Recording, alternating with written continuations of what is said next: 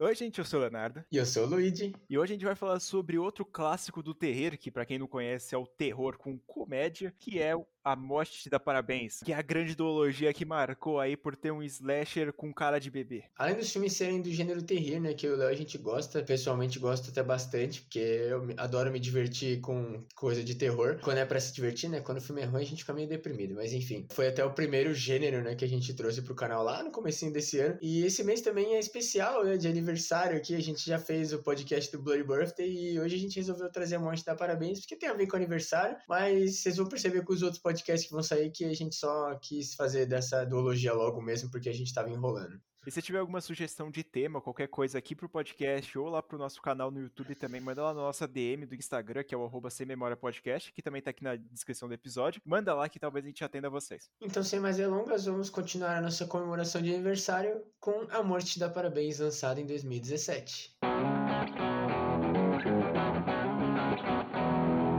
Morte dá parabéns, eu acho que ele trouxe aquele clima de terror com comédia que a gente tava precisando pro cinema. E sim, todo mundo começou a ficar muito hypado com esse filme, porque além de ter um assassino slasher com uma cara de bebê, ele é um filme de terror. E todo mundo vendo só o trailer já começou a rir pra caralho. Vocês sabem que eu não curto muito essas coisas de terror adolescente, porque eu acho que eles são muito entregados, né? Assim, os caras não, não deixam nada para você entender, eles só querem dar a ideia mesmo. Mas eu acho que a Morte dá Parabéns deu muito certo, porque ele não é um filme difícil de entender, só que também se você entender, foda-se, porque é um slasher. E slasher tem coisa que você não precisa entender, é só ver a menina morrendo de novo, de novo. E ainda tem aquela mensagenzinha bem bacana dela aprender a ser uma pessoa melhor durante o filme. Então eu acho que isso é, é legal. Ele traz uma mensagem boa, ele é bem lightzinho. Tem gente que pode até não considerar terror, porque ele é muito, muito light mesmo. Mas como tem slasher, tem morte e não todas são escondidas, né? A maioria é, mas algumas aparecem. Ele é terror, sim. Cara, eu diria que o filme não é terror, mas eu vou ter que concordar que ele é um pouco terror, sim. Porque ele tem os seus jumpscare, tem aquela parte da tensão do assassino aparecer, mesmo sendo muito fraca, ele puxa aquele público que não gosta muito de terror, não gosta de tomar muito susto, e chamou pro cinema para ficar rindo um pouco e simpatizar com a personagem que, querendo ou não, ela é ótima, como uma Final Girl ou uma pessoa protagonista do filme. O filme ele começa como a gente vai ver que ele começa em todos os dias da vida dela a partir de agora, que é ela acordando no quarto do Carter. Ela vai lá, acorda e vê que ele tá lá e ela fica meio confusa de como ela foi parar naquele quarto naquele dia. E o filme ele toma bastante cuidado para realmente mostrar para você, ele não é aquela coisa, né? Obviamente depois lá para frente ela vai começar a falar para as pessoas e principalmente pro Carter que ela tá vivendo o mesmo dia de novo de novo, mas nessas primeiras vezes é bem interessante o quanto o filme ele toma cuidado para te mostrar e não falar para você. Geralmente os filmes não dão tanta atenção a esses personagens secundários ou ao caminho que a nossa protagonista tem de chegar em tal lugar, só que ele vai mostrando, né, vai acontecendo as coisas. Tem a menina que pede pra ela assinar a petição, tem o cara de óculos escuro que é,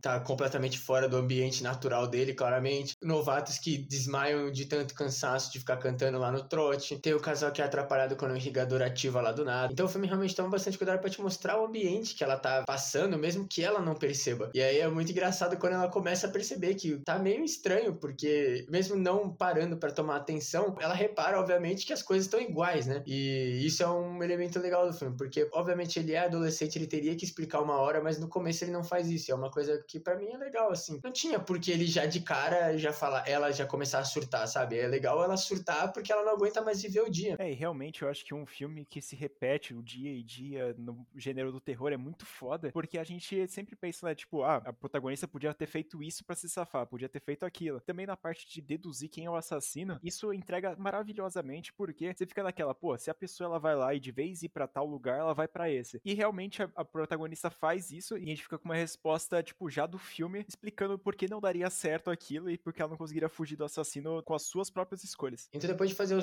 circuito, a Tree chega na casa lá dela da faculdade e a colega de quarto dela, Lori, sabe que é aniversário dela, mesmo que ela odeie lembrar disso. Tudo bem que ela deixa o toque de telefone dela falar para todo mundo que é aniversário dela, mas ela não gosta muito desse dia por um motivo que a gente já vai explicar. E a Lori sabe que é aniversário dela e tenta dar um cupcake para ela. Só que a Tree, ela é daquelas meninas que não comem gordura e não comem doce, e ela simplesmente manda a Lori tomar no cu sem falar isso e joga o negócio no lixo. Dá pra ver que a Tree ela não é um ser humano muito bom, né? Porque ela não trata nada bem as pessoas, inclusive o próprio Carter, que deixou ela na cama ali sem fazer nada com ela, tipo, deixou ela ali dormindo na cama dele, e ela vai lá e maltrata ele nos primeiros dias e você fica meio que, mano, porra, o que, que ela tá fazendo da vida? E naquela noite a Tree ela é chamada pra uma festa que ela não saberia que seria a festa surpresa dela, e quando ela tá indo pra esse lugar, ela meio que é chamada a atenção pra um canto lá, porque ela começa a escutar uma musiquinha, e a gente já sabe que um filme de terror isso não dá muito certo certo, mas a Tree claramente não é muito geek, ela não conhece as coisas, né? Ela é meio, na verdade, anti essas coisas, porque ela não sabe nenhuma referência que as pessoas fazem para ela. E aí, quando ela vai ver o que que é, ela já vê o nosso assassino que tem a cara de bebê, só que isso seria um problema pro futuro, porque como ela vai repetir o dia, seria meio óbvio, né? Ah, ela vai ver alguém com uma máscara de bebê. Não, gente, porque a faculdade dela tem um mascote que é um bebê. Isso é até meio bizarro, né? Quem que teve essa ideia, mano? Que inclusive até gerou um processo pro filme, porque eles meio que copiaram na cara dura um mascote de um time de basquete, que é um bebê meio estranho com babador. Também é outra coisa que a gente tem que se perguntar por que a existência disso, né? Então o nosso assassino bebê finalmente mata ela pela primeira vez e quando ela acorda, ela meio que está vivendo o dia de novo, só que para ela ela só teve um pesadelo, né? E aí a gente começa a ver tudo acontecer de novo e a gente já começa a estranhar, né? Porque o dia tá se repetindo e a Tree já começa a perceber, ela fica meio, isso não aconteceu já, não aconteceu nada, tipo, ela fica achando que o sonho dela realmente foi muito realista, né? E ela começa a perceber algumas coisas que não só poderiam ser coincidências, mas é que ela tá vivendo o mesmo dia, como a própria pessoa que tentou fazer ela preencher a petição lá no meio do campus, e também outras coisas. E ela percebe que ela vai ter que viver aqueles dias até perceber quem é o assassino e evitar sua própria morte até o dia acabar. E é muito legal nesse primeiro dia repeteco que quando ela escuta a musiquinha que vai chamar a atenção dela, é da hora porque ela não vai, né? Porque ela fica meio, porra, eu já vivi isso, né? Só que ela ainda tá achando que é um sonho, mas por garantia ela não vai no lugar, né? E aí ela chega na festa, dá um socão na boca de um maluco lá, porque ela se assusta com a surpresa, né? Obviamente, e porque o cara tava usando a fantasia de bebê. E aí ela vai com esse dito cujo fantasiado de bebê pro quarto, porque sim, né? Fazer o blá blá blá lá. Só que aí, quando ela não percebe, ela tá mandando mensagem pra presidente da fraternização dela lá, da faculdade, o cara é assassinado pelo nosso assassino, né? Só que é muito engraçado, porque tem aquela comédiazinha de que quando ela vai falar com o cara, o cara não é mais o cara, porque é o assassino agora, né? E o bicho mata ela com um bong gigante, que é maravilhoso. A gente não pode falar que a comédia do filme não é boa, porque além de estar tá matando a protagonista, eles vão lá e tentam fazer uma forma cômica, né? Porque a gente não vai ficar rindo dela morrer com uma facada de um jeito bizarro e gore. A gente tem que rir de alguma coisa inusitada do jeito que ela morre. E que esse filme aqui faz extraordinariamente bem. E também nessas partes que ela morre, ela já morre caindo e acordando na cama, que é um efeito especial muito foda, que é uma transição que faz sentido, né? Porque se a pessoa vai lá, morre, depois pisca a tela e depois ela aparece lá de um jeito diferente, ela dá, traz um pouco mais de dinamicidade. E depois dessas mortes que ela sofre, ela começa a desandar um pouco a situação dela e começar a meter o foda-se pra tudo que tá acontecendo. E ela começa a tentar descobrir quem é o assassino, e ela começa a revelar principalmente pro Carter a lista de suspeitos que ela tem, e ela explica todo dia para ele por que ela tá morrendo e renascendo. Então aqui tem uma outra coisa que é bem legal do filme, que é realmente uma montagem, literalmente, dela espionando as pessoas que ela acha, né? Ela até descobre que o cara que tá dando em cima dela no campus é gay, que é maravilhoso isso, por sinal. Porque ela, tipo, se mostra uma apoiadora, eu adorei. ela espiona todo mundo, né? A presidente, depois ela espiona esse menino, né? Ela vai vendo todo mundo mesmo. E aí, depois de uma das milhões de mortes dela, quando ela tenta levantar, ela não começa a se sentir muito bem ela vai parar no hospital. E aí o filme começa a mostrar de que ela não teria checkpoint infinito, não, velho. As vidas dela tá acabando. O negócio não é hardcore, mas é softcore. Uma hora morre. Porque ela tava gastando seus poderes de uma forma bem duvidosa, como ela sair no campus pelada para ver a reação das pessoas. Então eu acho que ela não quis manter aquele dia para sempre, quis morrer para depois voltar. Então as consequências foram ela começar a sentir dor e ir pro hospital. Que aí a gente começa a ter um pouco mais do final do filme. Quando ela tá no hospital, ela vê um detalhe que tem um guarda lá mostrando que tem alguém perigoso naquele hospital, porque senão não ia ter polícia, né? E aí no dia seguinte, quando ela tá explicando pro Carter de novo, pela milésima vez o que tá acontecendo, ela vê na TV que tem um assassino. E esse assassino ele está no hospital da cidade dela. E as vítimas dele preferencialmente são adolescentes loiras, que é no caso da nossa protagonista, né? um pouco de coincidência, talvez. E aí, talvez coincidentemente, além dele perseguir pessoas loiras e mulheres, ele vai lá e na mesma hora que ela possivelmente morre em todos os dias, ele consegue sair do hospital matando os guardas e saindo de lá dando a entender que ele seria o assassino que tá perseguindo ela todo santo dia. E aí, quando ela descobre isso, ela vai, obviamente, para matar o cara. Só que aí, nesse dia, acontece uma coisa bem triste. Ela vai matar o cara e ela esquece de tirar a segurança da arma, então ela não consegue atirar no cara. E aí, o maluco vai pro X1 com ela, só que o Carter tenta interromper e o cara quebra o pescoço do Carter. A Tree, ela já pensa e já imagina que se ela matar o cara e sobreviver o dia, o Carter vai morrer. Então, ela vai e se mata de um jeito muito épico, porque ela se enforca de uma torre de relógio lá e é muito da hora na hora que ela, tipo, acorda com o pescoço estralando. É muito engraçado, velho. e aí, já sabendo quem seria o assassino, ela vai lá e tenta fazer o seu dia perfeito. Ela vai lá começa a se desculpar com todo mundo, ser uma pessoa bacana que ela não é no começo do filme. Só que ela vai lá para finalizar o seu dia depois de ter matado o indivíduo. Ela vai lá, come o cupcake finalmente da sua colega de quarto. Só que, incrivelmente, no outro dia ela acorda na cama do Carter novamente. E acreditando que ela não teria como fugir desse ciclo, ela tenta fugir. Só que aí, quando ela vai pegar as coisas dela, ela fala pra Lori, né? Quando a Lori oferece o cupcake pra ela, ela fala: Não, obrigado, eu já comi ele ontem. E aí, nesse ponto, ela entende e lembra e percebe, na verdade, que a Lori envenenou o cupcake. Então ela começa a juntar os pontos, né? Pensando que a Lori trabalha no hospital onde o cara tá. E aí o filme faz aquela leve exposição, né? Porque tem gente que não vai entender de primeira, né? Então eles precisam explicar, não precisava ser tão expositivo assim, mas foda-se. Ela descobre, né, que a Lori tramou tudo porque a Lori estava tendo um caso com o professor que a Tree também estava tendo. Então, assim, já mostrando que a Tree era uma pessoa péssima e por algum motivo o professor prefere a Tree do que a Lori e a Lori ficou bem puta com isso e queria matar a Tree. É uma resolução de uma história bem adolescente, mas eu acho que é até um pouco mais complexa que parece, né? Porque a Tree perceber que o Cupcake estava envenenado nessas situações é totalmente uma sacada de gênio. E aí quando vai revelando toda essa história do caso com o professor, fica mais complexo ainda, mas depois com o filme explicando, fica muito tranquilo de entender. E aí as meninas partem pro X1 e a Tree consegue jogar a Lori pela janela e acaba o filme com ela acordando no dia seguinte e é muito bonitinho porque ela não esqueceu de se declarar pro Carter, então agora eles estão são oficialmente namoradinhos, que é muito fofo. E o filme acaba assim, um final feliz para um filme adolescente que não é tão feliz, mas é feliz o suficiente para ter um final assim. Eu quando assisti pela primeira vez eu gostei bastante, eu não lembro onde eu assisti, como eu assisti, mas eu lembro quando eu vi, eu gostei muito porque além de ser uma comédia sensacional que a gente sai rindo bastante, é um filme slasher que tem um personagem como assassino ótimo, né? Porque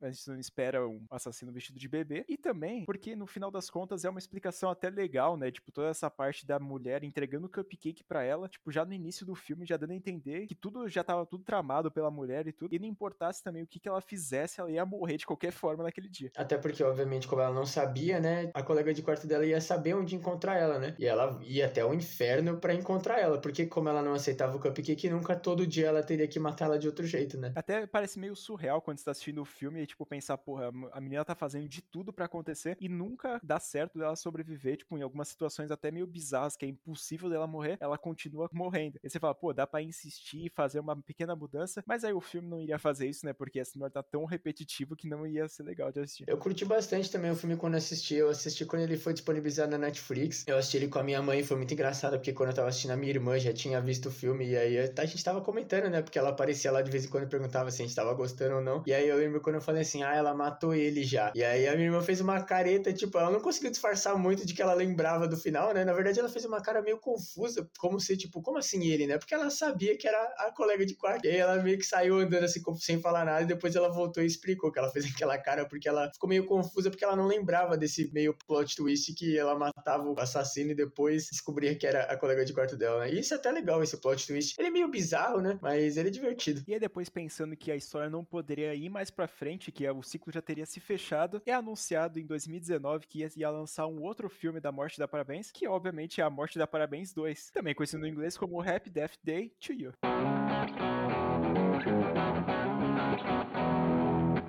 Comentei que eu assisti o primeiro filme quando ele saiu na Netflix, ele saiu durante a pandemia no ano passado de 2020. E eu nem sabia que tinha o 2, né? E foi muito bizarro quando eu fui assistir o 2, porque eu pensei, mano, esse é um daqueles filmes que não necessitava de uma continuação, né? E aí eu fiquei pensando, será que eles vão criar uma outra história, meio que fazendo um universo que acontece do nada, esse negócio de alguém ter que acordar e viver o dia várias vezes? Mas não, são os mesmos protagonistas mesmo, mas o filme até começa de um jeito bem divertido. Diferentemente do primeiro, a gente começa a acompanhar esse filme aqui na visão do Ryan, que é o colega de quarto do Carter. Ele aparece direto lá no quarto do Carter quando a Tree acorda toda vez no primeiro filme. E nesse aqui ele tá acordando, só que dessa vez no carro dele, um dia depois do primeiro filme. Depois, obviamente, que a Tree jogou a Lori pela janela do quarto dela, a polícia tá investigando e elas meio que destruíram os, o quarto. Então a Tree tá meio que dormindo com o Carter, porque agora eles são namoradinhos oficialmente, né? E aí o Ryan ele passa lá para falar com eles e ele pega o primeiro filme terminando. O que é muito da hora isso, velho. É muito divertido as conexões que eles fazem. E aí a gente tem, né, o circuito dele vendo as mesmas coisas, que ele vai ver por mais um dia. E aí a gente é apresentado a mais outros protagonistas que são os colegas lá de trabalho do Ryan e eles estão fazendo uma máquina meio bizarra que a gente não sabe muito bem, a gente só sabe que o nome dela é Cici. E que dá muito trabalho para a faculdade manter aquilo porque quando eles vão usar sempre cai energia. Então o diretor não tá nada feliz com a máquina existindo lá. Então o diretor faz o que ele devia fazer e, e confisca a máquina deles, né? E aí naquele dia o Ryan tá indo andando até que o momento de que ele vê o assassino bebê. E aí o Ryan morre pela primeira vez. E aí quando ele acorda no carro dele de novo, a gente já pensa, puta que pariu, a gente vai ter o mesmo filme, só que dessa vez vai ser o Ryan o protagonista. Então o pessoal vai lá e decide usar a máquina novamente, eles vão lá e conseguem ligar ela. Só que dessa vez não deixando o Ryan ser o protagonista do filme e voltando para ser a Tree, porque ela aparece numa realidade alternativa acordando no quarto do Carter de novo. É muito legal quando isso acontece no filme, porque a gente já meio que tá esperando que o, a Tree vai ser uma personagem secundária nesse filme aqui. Só que na hora que o Ryan comenta para ela e pro Carter que ele meio que tá sentindo um déjà vu, que ele acordou de novo o mesmo dia, ela obviamente na hora já vai ver o que que descobre e é até muito da hora, porque o assassino de bebê original do filme, o primeiro que aparece, é o Ryan. Só que é o Ryan de outra realidade, porque ele sabe que o Ryan vai fazer uma merda. E é isso que acontece, né? Eles ativam a máquina e aí a Tree é mandada pra uma realidade alternativa. Então explica que o primeiro filme foi basicamente que eles, quando eles ligaram a máquina a primeira vez, acontece um blackout, né, na cidade, que é meio isso, né? É tipo a máquina sendo usada. Ele criou esse buraco de minhoca, essa realidade onde basicamente ela tinha que reviver o dia de novo, de novo, de novo. E teria que acontecer alguma coisa específica para eles conseguirem parar de viver o dia, né? E aí esse filme vai ser basicamente eles tentando descobrir como a máquina funciona para mandar a Tree de volta para a realidade dela. Só que diferentemente da realidade alternativa no primeiro filme, a gente acompanha nessa aqui que o Carter, ele não tá solteiro, ele tá namorando uma tal de Danielle. E que a mãe da Tree no primeiro filme que estaria morta, nesse aqui ela tá viva. Então muda totalmente a cabeça da mulher. Porque ela não quer viver sem a mãe, ela não superou a morte da mãe ainda, inclusive porque a mãe dividia aniversário com ela. Então é meio foda, né? Ela não tem como esquecer porque toda vez que era aniversário dela, ela devia estar comemorando com a mãe. É meio triste, né? E aí a Tree vai lá e ela tenta interceptar novamente o John Tobbs, que é o cara, o assassino lá do hospital, só que ela é confrontada por um outro policial. Só que aí, obviamente, o Babyface, ou querido assassino com cara de bebê, aparece lá e mata o oficial. E a Tree sai correndo lá, e aí começa o filme novamente. E nesse filme aqui é uma coisa bem interessante, porque eles meio que largam o negócio do Babyface de lado. A Tree, ela meio que se mata, na verdade, todo dia. Ela não tem meio que motivo para morrer, né? Ela tá nesse looping do tempo, só que eles percebem que a Laurie não tem nenhum problema com ela, né? Quando ela encontra ela no elevador. Então eles ficam pensando, mano, que porra é essa? Então realmente não é porque ela morreu e ia viver o dia de novo. Era realmente que a máquina criou um, um paradoxo aí no tempo. E aí todo dia a Tree tem que se matar até eles conseguirem descobrir o algoritmo correto para mandar ela de volta. Só que a única questão disso é como eles iam lembrar quais são os testes que eles precisariam fazer e qual deu errado e qual deu certo. Então a Tree basicamente vira um livro ambulante e uma gênia em ciência e física e essas porras que ela não manjava nada, porque ela é obrigada a decorar e lembrar de tudo que eles fizeram para eles conseguirem encontrar, né, essa coisa certa. E eles conseguem. Só que no dia que eles conseguem é o dia que a Tree descobre que a mãe dela não morreu e aí ela resolve dizer pro Ryan que ela não quer voltar para casa, que ela quer fechar só o buraco ficar lá. Mas essa não é a realidade dela, né? E ela sabe disso. Ela fica nessa de não me manda de volta, só que aí quando ela lembra, né, que ela não tá vivendo a vida dela, ela resolve voltar. Então, quando o Ryan tá ligando a máquina, é muito engraçado essa cena. Ela tira os pais dela da cidade, pra não ter perigo nenhum de nenhum deles morrerem, nem os pais e nem ela mesma. Só que ela lembra disso, que ela não tá vivendo a vida dela, e aí ela vai se matar. E ela faz o melhor cosplay possível de Jason, porque ao mesmo tempo que ela se mata, ela tira energia da cidade, porque ela atravessa o carro dela na usina elétrica da cidade, explode e reinicia o dia de novo. E é muito épico. E aí, como a gente tinha comentado, ela tinha sido morta, né? Antes pelo Babyface, só que o Babyface nessa realidade não é a Lori, e sim o próprio John Tubbs, que ele vai lá, foge do hospital e começa a matar o pessoal daquela forma. Só que dessa vez aqui a gente acompanha o diretor Bronson, né? Que ele vê que tá dando tão ruim assim na universidade, ele vai lá e confisca novamente, antes do pessoal ativá-la, porque o pessoal descobriu o código. E aqui a gente vai para 11 Homens e um Segredo, versão adolescente engraçado, porque eles vão ter que bolar um plano para conseguir recuperar a máquina, senão eles vão ficar presos naquele dia e a Tia vai ficar fora da realidade dela mesma. E ela fica até meio chateada, porque por mais assim que ela e o Carter estão sendo amigos dessa realidade, tem aquele detalhe, né, de que ela não namora ele. Então eles bolam o plano de que teria a Danielle sendo uma atriz bem bosta, né? Que é, é engraçado, mas começa a ficar meio forçado quando ela tá distraída do diretor, porque ela faz umas coisas assim de que uma hora o diretor ia perceber que não tava normal, porque sempre que tá dando errado, que ele vai sair, que ele vai perceber alguma coisa, ela bate nele ou ela tropeça, enfim. É meio exagerado, mas é engraçado, ainda dá para passar isso aqui. E aí, como eu já tinha comentado, que tem o Babyface nessa história aqui, que seria o assassino lá, e ela vai lá decidir ir pro hospital para salvar Lori, amiga dela nessa realidade. Só que ela chega lá, ela é presa pelo segundo Babyface. Esse filme é que tá parecendo Pânico. Revelando que é nada mais, nada menos que o Dr. Butler. Se você não conhece ele, é o professor que a Tree e a Lori estão namorando na outra realidade. E nessa realidade ele tava usando a fantasia do Babyface para tentar encobrir o que ele tava fazendo com a Lori, que seria a amante dele. Só que aí. Tô usando. Só que aí, não contente com a situação que aconteceu, aparece o terceiro Babyface da história. E o terceiro Babyface da história é a esposa do Dr. Butler, porque por algum motivo ela descobriu a traição, só que mesmo assim ela ainda está de boa para matar uma menina, coitada, não fez nada demais assim, né? Não é culpa dela que o cara é um traidor de lixo. E ela resolve dar um tiro na Lori, só que a Lori não morre, ainda bem, né? É o famoso combater traição tirando o sofá da sua casa, rapaziada.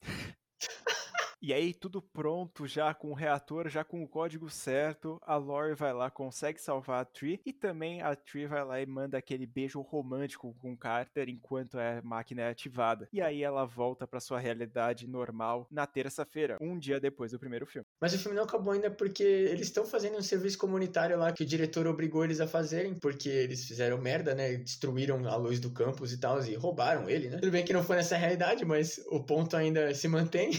eles estão lá e aí do nada vem os homens de preto lá genéricos de um serviço secreto dos Estados Unidos que chama DARPA. A gente não sabe por quê. Só que aí quando o cara chega lá, a Cici tá lá no laboratório dos caras e eles não, ainda não conseguiram aprender, né, como é que faz para mexer, porque eles não são tão gênios quanto esses adolescentes aqui. E a Tri, como ela passou por esses dias, ela realmente sabe o algoritmo e sabe botar a máquina para funcionar. Só que eles vão precisar de uma cobaia. Então o filme acaba com um cliffhanger possível para um terceiro filme ou não, que é a Danielle acordando no dia, provavelmente repetido, gritando no quarto dela. E deixando aberto assim para uma possível continuação, que já foi revelado que o nome poderia ser Happy Day Death to Us, que aí seria o terceiro filme da franquia, e que eles disseram que não têm nenhuma ideia de como se eles vão continuar a história que aconteceu nesses dois primeiros filmes, ou se eles vão criar outra coisa totalmente diferente. Eu não tenho muita noção se eles vão querer fazer isso, porque eu não sei se é uma boa ideia, na verdade. Porque eu acho que eles já gastaram as duas cartadas, que no primeiro filme era algo mágico, alguma coisa sobrenatural, no segundo é reexplicado que é na parte da ciência e larga um pouco mais o terror, e na terceira eu tô com medo deles inventarem outra coisa que nem aconteceu com o boneco do mal e fazerem alguma coisa totalmente merda. Eu acho que se eles conseguirem manter pelo menos a comédia no terceiro filme seria uma boa, mas eu não tô com expectativa de que ele vai ser tão bom quanto o primeiro e o segundo. O segundo ele já caiu um pouquinho, né, de qualidade. Meio que morre o terror de vez, né, que já não era muito no primeiro filme, no segundo morre de vez, porque ela basicamente se mata, em momento nenhum tem o terror do assassino ir atrás dela, né? E tá meio estranho, assim, eles terem essa ideia do terceiro filme, mas eu não reclamaria, porque eu me diverti bastante com o primeiro e segundo, então se eles conseguirem manter pelo menos a comédia. Eu só espero que eles não, não viajem, igual o Léo falou, como o Boneco do Mal 2, né? Eu acho que a parte do terror ainda faltou um pouco nesse segundo, mas como ele não faria muito sentido de repetir tudo que aconteceu já no primeiro e, e com uma coisa totalmente idêntica, eu acho que até foi uma ideia inteligente e que é, abre oportunidade para um terceiro, mas eu tô com medo deles inventarem de fazer esse terceiro com uma ideia totalmente diferente, com outra história e também dar ruim. Mas isso acontece com qualquer outro filme, então bora pra frente. Eu tranquilamente aceitaria que se não tivesse o terceiro filme, porque eu acho o primeiro e o segundo legais o suficiente. O primeiro em si já não precisava de uma sequência, até porque o filme acaba de uma forma que é possível acabar. Só que aquele negócio, né, gente? Não é culpa também dos atores, nem do diretor e roteirista, porque quando o filme bomba, a distribuidora quer dinheiro. Então eles foram que meio, entre aspas, obrigado, porque obviamente o filme ainda é bom, eles se divertiram fazendo, mas eles não tinham a ideia de fazer o segundo filme, né? E o segundo filme, mesmo que não teve tanta bilheteria, ele teve o suficiente para os caras quererem um terceiro. Mas voltando um pouco pro segundo filme, como eu já comentei, eles largaram totalmente o terror que tem, mas eu acho que não precisava, porque ele é divertido, então é, ter a ideia, né, do assassino e da mina ter que se matar é, é, engraçado, porque ela se mata de uns jeitos muito engraçados, tipo no momento que ela pula de biquíni de paraquedas, só que sem o paraquedas, né, aquela famosa morte clássica.